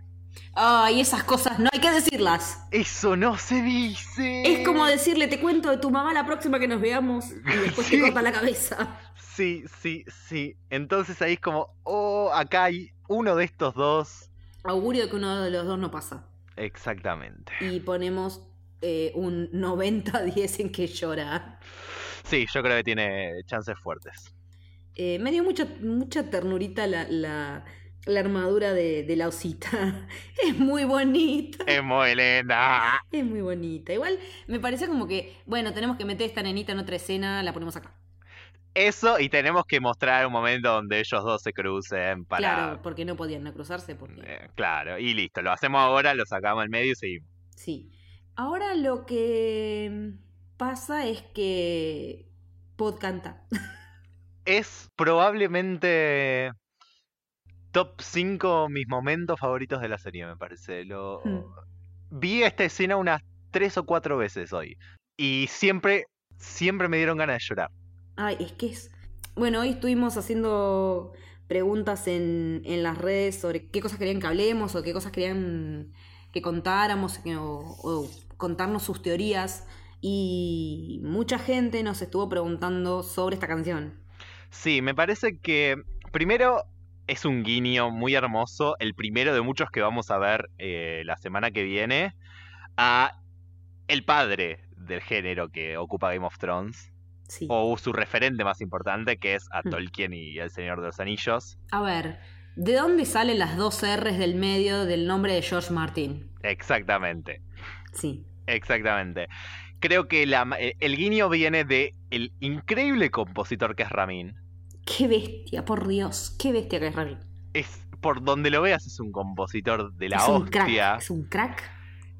La canción no solo está usada en un momento como la canción de Pippin en, eh, en las películas del Señor de los Anillos, sino que la melodía que la compuso Ramin, aunque, la, aunque ahora vamos a ver que la canción viene de los libros, la, la melodía es de Ramin, te recuerda esa canción. Sí, cómo empieza cantando el solo y se va agregando el sonido. Tiene un montón de cosas que te llevan a ese lugar y quiere generarte esas mismas sensaciones. Porque también debe asumir que muchos de los que vemos Game of Thrones vimos esa escena y sentimos lo que se siente en esa escena. Que recordemos, eso es, él está cantando mientras un grupo de gente se está yendo a morirse.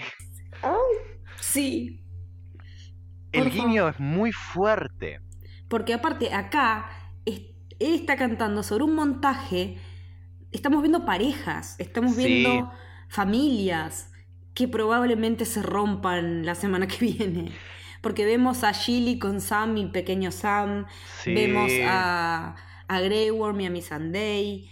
eh, la vemos a Sansa con Theon, que es lo que vos decías hoy. Claro. Eh, yo la sensación que me dio fue la de una canción de cuna en, última, una, en una última noche de paz antes de una tormenta. Sí, creo que se une con algo que dijo Brian Cockman, el escritor, que dijo que para él el capítulo era una carta de amor a los personajes y era su carta de amor a los personajes. Y se nota y tiene y es hermoso lo que hizo. Exactamente. Ahora, ¿de dónde viene la canción? Es lo que la gente Ah. quería saber. Sí. Jenny's Song, la canción de Jenny, es la historia de Jenny of Oldstones, la cual está muy ligada a los Targaryen y las profecías. Cuenta que Aegon el V, el bisabuelo de Raegar y Daenerys, tenía un primogénito llamado Duncan, quien estaba prometido a la hija de un lord de la casa Baratheon, pero que se enamoró y se casó con una mujer pobre llamada Jenny, rompiendo así su promesa de matrimonio. A pesar de los intentos de su padre por deshacer este matrimonio, Duncan le explica que él quería casarse por amor y no por política. Em, su padre termina permitiendo que esta unión suceda, pero a un costo de que Duncan no va a ser el heredero al trono, sino que va a ser su hermano, el segundo hijo varón, Jaehaerys. Sí. Acá es donde vemos la primer conexión con la serie. Que es que esta, este hecho de que Duncan renuncia a su, a su matrimonio con un- la hija de un Lord Baratheon causa una rebelión por parte de la casa Baratheon, cuando no, Tremendo foreshadowing. claro, la cual Aegon, el padre de Duncan, logra parar prometiendo a su hija a la familia Baratheon, y esa hija es la abuela de Robert. Ah. Por eso también los, los Baratheon tienen sangre real, por eso Melisandre quería la sangre real, porque es sangre Targaryen. O sea que tranquilamente eh, Henry se puede subir un dragón. No sé si la sangre da para tanto, pero hay Eh, como algo. que está muy, li- muy licuada. Claro, tiene un poco de eso. Pero, pero en un momento, en la época de la danza de dragones, eh, cuando estaban eh, en el furor de la guerra Sí. eh, y los Targaryens eran pocos, en un momento empiezan a hacer como una especie de, de casting de, de, Tar- de- de gente con sangre Targaryen para ver si pueden montar dragón porque los necesitan. Claro. Así que no creo que pase, pero Pero hay que ver, porque yo creo que Henry va a ser importante por algún lado más que solo hacer armas, y por algo también le recuerda en este capítulo a Arya que él es eh, el heredero de Robert Baratheon. Sí, y, y cumpliendo esa, ese deseo de Robert que tenía de unir las casas. Yo tengo un hijo, vos tenés una hija, como le dijo a Ned. Claro. Unamos nuestras casas. Bueno, se dio años después y con los hijos que no eran los que ellos pensaban, pero. Pero pasó. mm, Bien, además de esto que cuento sobre la casa Baratheon, Duncan Targaryen lleva su nombre por Duncan el Alto, quien fue escudero, corregime si me equivoco, fue escudero Sí. de Aegon el V. Eh, no, hay un libro que se llama Un caballero de los siete reinos. Ah, qué justo. ¿Viste? Por eso digo que yo me fui más a lo lineal. Claro. Eh, es un libro que reúne tres novelas cortas con las andanzas de Duncan el Alto, que era un, un caballero errante, que en un momento adopta como escudero a un pibito que se llama Egg, Claro, que después se va a convertir en Aegon V. claro. Aegon V el improbable, que era hermano del maestre Aemon de la Guardia de la Noche. ¿Por qué el improbable? Porque era muy poco probable, por la línea de sucesión, que él llegara a ser rey. Y lo fue. Y lo fue. Entonces él toma a Duncan, una vez eh, que, que había sido su, eh, su caballero, digamos, al que él le hacía de escudero, lo toma como guardia real Y en honor a, a Duncan el Alto, es que le pone Duncan a su hijo que se enamora de Jenny. Así es. Duncan el Alto es, oficialmente, desde el canon, un ancestro de Brienne de Tarth. Todo está conectado. Todo tiene que ver con todo, dijo Pancho. Pero bueno, así como está conectado a Brienne por este lado, y volviendo un poco a la historia de Jenny from Old Stones, cuando Jenny se casa con Duncan Targaryen, lleva a la corte a su mejor amiga, una bruja de los bosques, y Sí. decía ella ser una Children of the Forest, una descendiente. Una niña del bosque. Claro. Eh, y en esa época, durante, durante esta corte, esta amiga, esta bruja de los bosques, canta la profecía sobre la llegada del príncipe prometido, esta profecía que tanto aparece. La de Azor Ahai, la que- Exactamente. en la que se basa Melisandre para Exactamente. mover las piezas para donde las movió. Y dice que del, este príncipe prometido nacería del linaje de Jaehaerys. Por lo cual, al escuchar esto, lo que hace Jaehaerys es agarrar a su hija y a su hijo, Raela y Aerys, el futuro rey loco, Hmm. Y los casa para que esta profecía se cumpla. y de ahí quienes nacen. Y de ahí nace Raegar, nace Viserion, eh, Vi- Viserys, perdón, nace Daenerys. Por esto también uno podría suponer que Raegar al principio de su historia piensa que él es el príncipe prometido. Sí. Él está convencido en un primer momento. Claro, pero además hay una teoría muy buena en internet que leí hoy que me gustó un montón, es que Raegar cantaba. Daenerys lo dice hoy también. Claro, ¿por qué no Raegar no fue el que hizo la canción de Jenny? Esa es una teoría que me encanta. Es preciosa. Me parece hermosa. Porque Raegar lo que pensaba, primero pensaba que él era Azor Ahai. Claro, Pero como también siempre estaba dando vuelta esta historia del, del, del 3 y de, y de que todo viene en 3, sí. tres cabezas tiene el dragón, tres, bla, bla, bla. Lo que él pensó en un momento es que sus herederos podían Claro. llegar a ser Azor Ahai en conjunto. Pero el problema es que él con, con Elia, Elia era la hermana. Elia Martell, sí. eh, eh, con ella tenía dos hijos, Claro. no tres. ¿Y quién es el tercero? Nuestro querido Jon Snow, también conocido como Aegon Targaryen. Exactamente. Ahora, si mantenemos la profecía o lo, lo- las creencias que, que impulsa a Raegar de que de la, de la profecía del príncipe prometido y de que las cosas vienen en tres, sus otros dos hijos mueren. Sí. Los hizo bosta la montaña contra una pared. Exacto. Hoy está Jon. La otra heredera Targaryen es Daenerys. Sí. Nos falta una cabeza. Y la teoría de la tercera cabeza, eh, históricamente, es Tyrion. Porque Tywin estaba en, en los libros, mucho más que en la serie, estaba convencido de que Tyrion era- hijo del rey loco, de que Claro. había violado a su esposa y de ahí había nacido Tyrion. Y hay un sustento para esa teoría que es que Tyrion es mucho más rubio que sus hermanos, Sí. que los Lannister, los otros dos, eran rubios de ojos verdes y él tenía un ojo verde y un ojo violeta. Ajá. Los Targaryen tienen ojos violeta. Acá esto quedó bastante descabezado igual. Sí, me parece que además, no, no creo que vaya a pasar en la serie. Creo que acá es donde la serie puede llegar a diferir bastante con los libros, porque me parece que el recorrido de Tyrion en la serie quedaría bastante sepultado si esa teoría fuera verdad. Sí. Aparte no la sembraron tanto como para decir, ay, mira qué justo. No, yo creo que va a ir más por la unión John Daenerys. Sí. Un bebé de hielo y fuego, como decíamos el otro día. Exactamente. Que es lo que, lo que, vi- lo que propició Melisandre. Exactamente. Ahora, yo tengo una pequeña interpretación propia de cómo funciona eh, la canción con respecto Sí. a la escena que estamos viendo. Por supuesto que la música está a una interpretación mucho más libre que cualquier otra cosa. Hmm. La canción eh, al principio de la letra, que es la que creo que es la que sale de los libros y ellos después la extendieron. Sí, la primera Dice, línea es la que sale. de los Claro, libros. en los salones de grandes reyes que se han ido, Jenny baila con sus fantasmas, los que había perdido, los que había encontrado y aquellos a los que más había amado.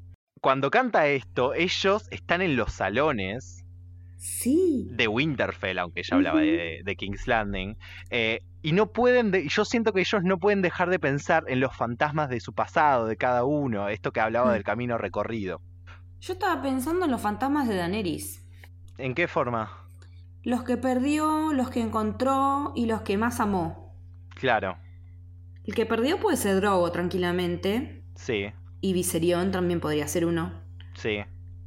El que encontró puede ser John. Sí.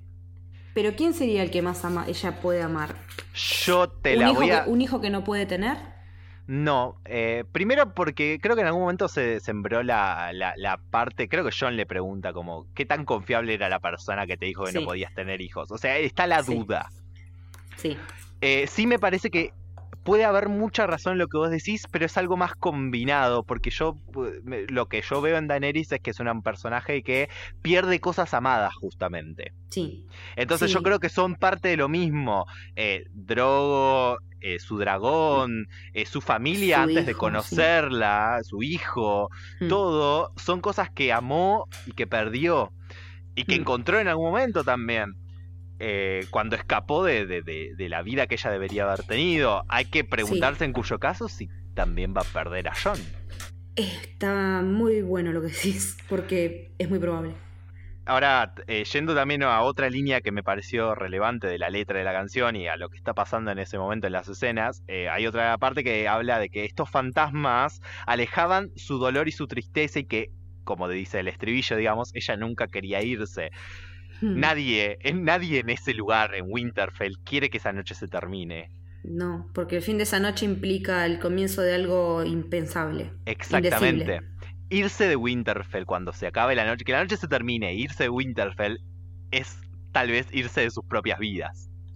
Totalmente. Hermosa la interpretación que hiciste. Gracias. Me encanta. Y bueno, y después quedó como ahí colgado, pero eh, ya dándonos la, la entrada para lo que va a ser el capítulo que viene, es la conversación de las criptas entre John y Daenerys, en la que él le dice quién es. Y a ella no le gusta una mierda. No le gusta nada. John está está mirando a su madre. Viste que cada uno está Sí. con quien quiere estar. Sí, sí. Y John está en la cripta mirando a su madre. con esa persona que nunca, que siempre fue un gran, una gran incógnita para él. Sí, hay algo que, que- que no mencioné antes, pero que podemos mencionar ahora, y es que Kit Harrington, hablando sobre la escena del juicio, volvemos al principio del capítulo, Sí. dice que John ni siquiera está en ese cuarto. John es la primera vez que lo vemos desde que le revelaron la verdad. Y Mm. dice, John no está en ese cuarto. John dice lo que hubiese dicho en cualquier otro momento. Necesitamos Sí. más hombres, pero John Está realmente en piloto no es- automático. Sí, y creo que también, creo que eso lo, lo, lo lleva un poco durante el capítulo también. Sí, porque eh, de hecho él, él varias veces le corta la cara a Daenerys. Daenerys se le acerca y él como se levanta y se va. Sí, Y ella como que se queda regulando y bueno, y ahora cuando él le cuenta esto, eh, que tal cual le dijo Sam, ¿vos qué te pensás que le va a importar a ella? ahí yo quiero creer que tiene Mm. que ver con que Daenerys está sintiendo, y en comparación a Sansa, como habíamos dicho antes, que no puede confiar en la gente que tiene cerca. Ni siquiera en John, que es la persona que ama. O no sé si tiene miedo de que alguien use a John para sacarla a ella. Tranquilamente. Yo creo que no confía en John, pero confía más, todavía confía un poco, Hmm, pero siente que John es un peligro y que otros lo pueden usar en su contra. Sí, como que puede ser una herramienta en Claro. pos de... Claro. Eh, igual estaba pensando en, en la línea sucesoria y no sé si es tan matemático que el heredero automático John, ¿eh? Porque no nos olvidemos que Raegar no estaba ordenado, no estaba ungido como rey cuando muere. Cuéntame más. Entonces yo no sé si en ese momento, no sé cómo funciona realmente, cuando deja de ser lateral la- el, la- el traspaso de la corona para ser para, para la descendencia. Claro, pero lo que yo supongo es que de todos modos, regidos por las leyes eh, de Westeros hasta, hasta momentos Claro, eso es lo que anteriores, yo no tengo muy en claro. me parece que regidos bajo eh, los momentos anteriores a este, de todos modos no sé si le habrían pasado el mando a Daenerys, que es mujer. Ese es el tema, que nunca había habido una reina hasta Cersei. Claro, Una reina en, por derecho propio, me, me quiero decir. claro, Más allá de, de esposa, de... claro. Hay un tema que, me, que ya me causó mucha gracia. ¿Te diste cuenta que en los, en los bordes de la torre de Winterfell hay dragón puesto como acá cuando Sí. ponemos botellas rotas. Sí, Como si querés eh, evitar que, que salte un chorro por un paredón. sí, sí. sí. Bueno, pusieron vidriagón ahí. Estuvieron. Es, todo el tema de la fortificación y del entrenamiento está muy bien planteado. Lo mostraron muy bien, de- de- como, como en primerísimo plano, cuando John dice, eh, nos enfrentamos a un enemigo que no siente, que no se cansa. Durante todo ese speech que está en off, Claro. eh, te van, nos están mostrando también cómo se están pertrechando, cómo están entrenando, cómo está preparado todo para la batalla ya, cuando, o sea, sobre el castillo, ni siquiera en la previa.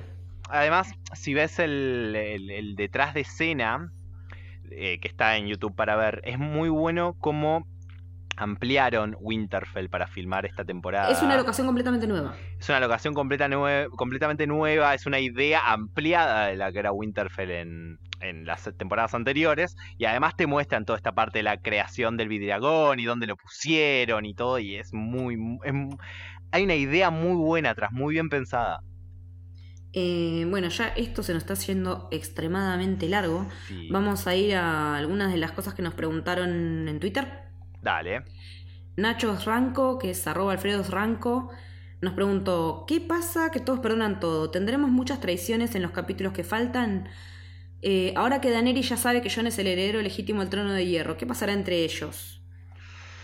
Eh, bueno, lo que se perdonan todo es lo que decíamos, esto de que se viene, se viene la noche literalmente y no está bueno irse con, con cuentas pendientes.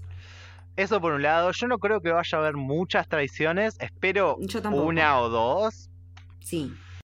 Alguien nos preguntaba, no tengo la arroba a mano, eh, si puede ser que Melisandre se pase de bando como una traición, no lo creo. No, No, creo no que Melisandre, su motivo de vida es el Señor de la Luz y que se vaya Sí. al lado del Night King, lo veo muy, muy complicado. Por no decir imposible. Sí, ahora en cuanto a Johnny Daenerys, me parece que todo lo que hizo este capítulo con, entre ellos dos y todo esto que criticamos a Daenerys es crear una situación de desconfianza entre los dos Sí, que no van a poder conectarse durante la pelea de la semana que viene y que eso va a ser uno de, las, de los motivos por los cuales todo va a salir para el Tujes. sí. Eh, bueno, un tal Lucas Bali, que no, sabe, no sabemos quién es. No, no lo conocemos. Eh, no, Luke Bally, eh, Lucas, te queremos. Eh, quería que le contáramos la historia de Jenny of Oldstones, deseo concedido. Eh, y como este tweet eh, fue muy likeado, así que también por eso le dedicamos tanto tiempo a, a contar esta historia, porque no solo es súper interesante, sino que, que vale la pena, vale la Sí, pena sí, sí. eh, si a tanta gente le interesa. Totalmente.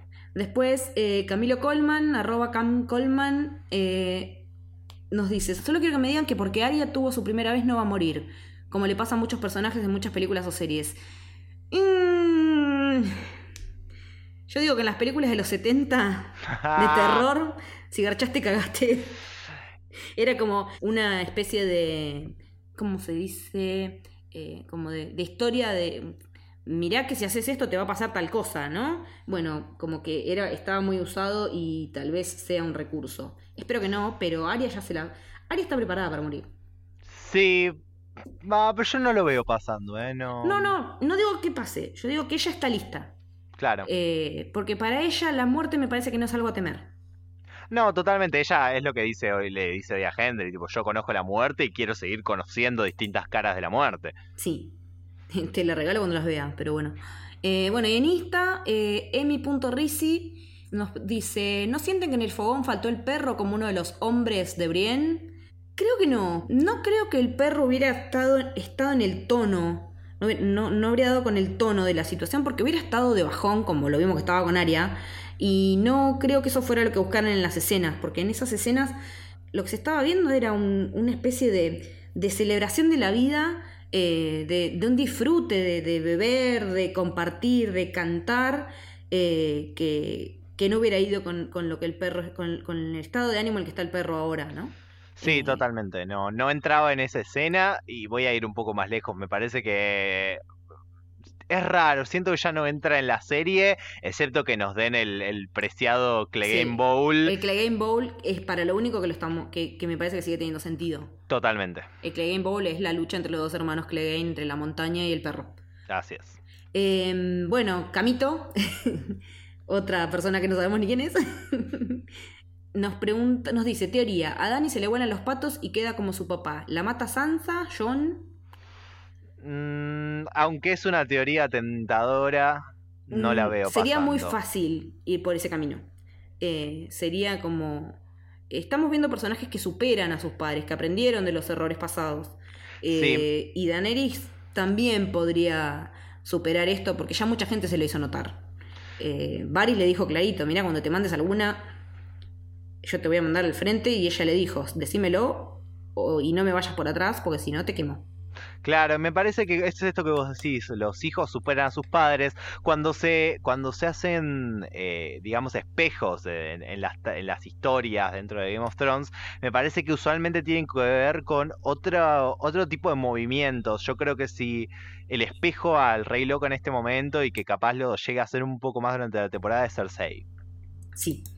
Y que por eso sería genial que muera a manos de Jamie. Exactamente. Y bueno, Maximum eh, nos había preguntado quién mueve el lugar a Bran. eh, y vimos ya que Tyrion se ofreció, pero que seguramente sean los maestres. O en realidad cualquiera que ande por ahí. Sí, sí, yo creo que a nadie le va a decir que no, chicos. Alguien lo mueve y él está donde quiere estar. Él, él entendió Él todo. está donde tiene que estar siempre. Sí. Eh, el tráiler no nos mostró demasiado, lo cual está bueno. Sí. Así que tampoco podemos hablar mucho de lo que dice el tráiler porque fueron, son como pequeñas imágenes que dentro de todo eh, van a cobrar contexto una vez que las estamos viendo, no, no ahora. Y es que la idea general del capítulo de la semana que viene es, son más de una hora de quilombo. Una hora y veinte. Una hora y veinte de puro ba- batalla y quilombo. Sí. Eh, va a estar áspero y va a costar y vamos a llorar, me parece. Sí, yo también me veo llorando.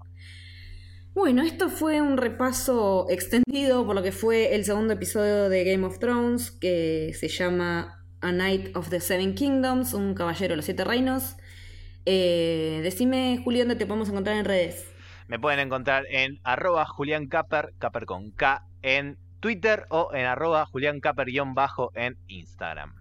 Eh, a mí me pueden encontrar tanto en Twitter como en Instagram en arroba leticia-haller. Y para seguir el Camino del Héroe en redes es en Twitter arroba Camino Héroe y en Instagram Camino del Héroe. Este fue nuestro segundo episodio, nos quedan cuatro, se nos viene heavy A poner el cuerpo ya. a ponerle todo.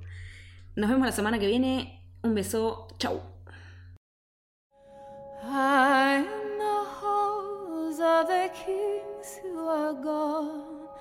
Jenny would dance with her ghosts, the ones she had lost and the ones she had found, and the ones who had loved her the most.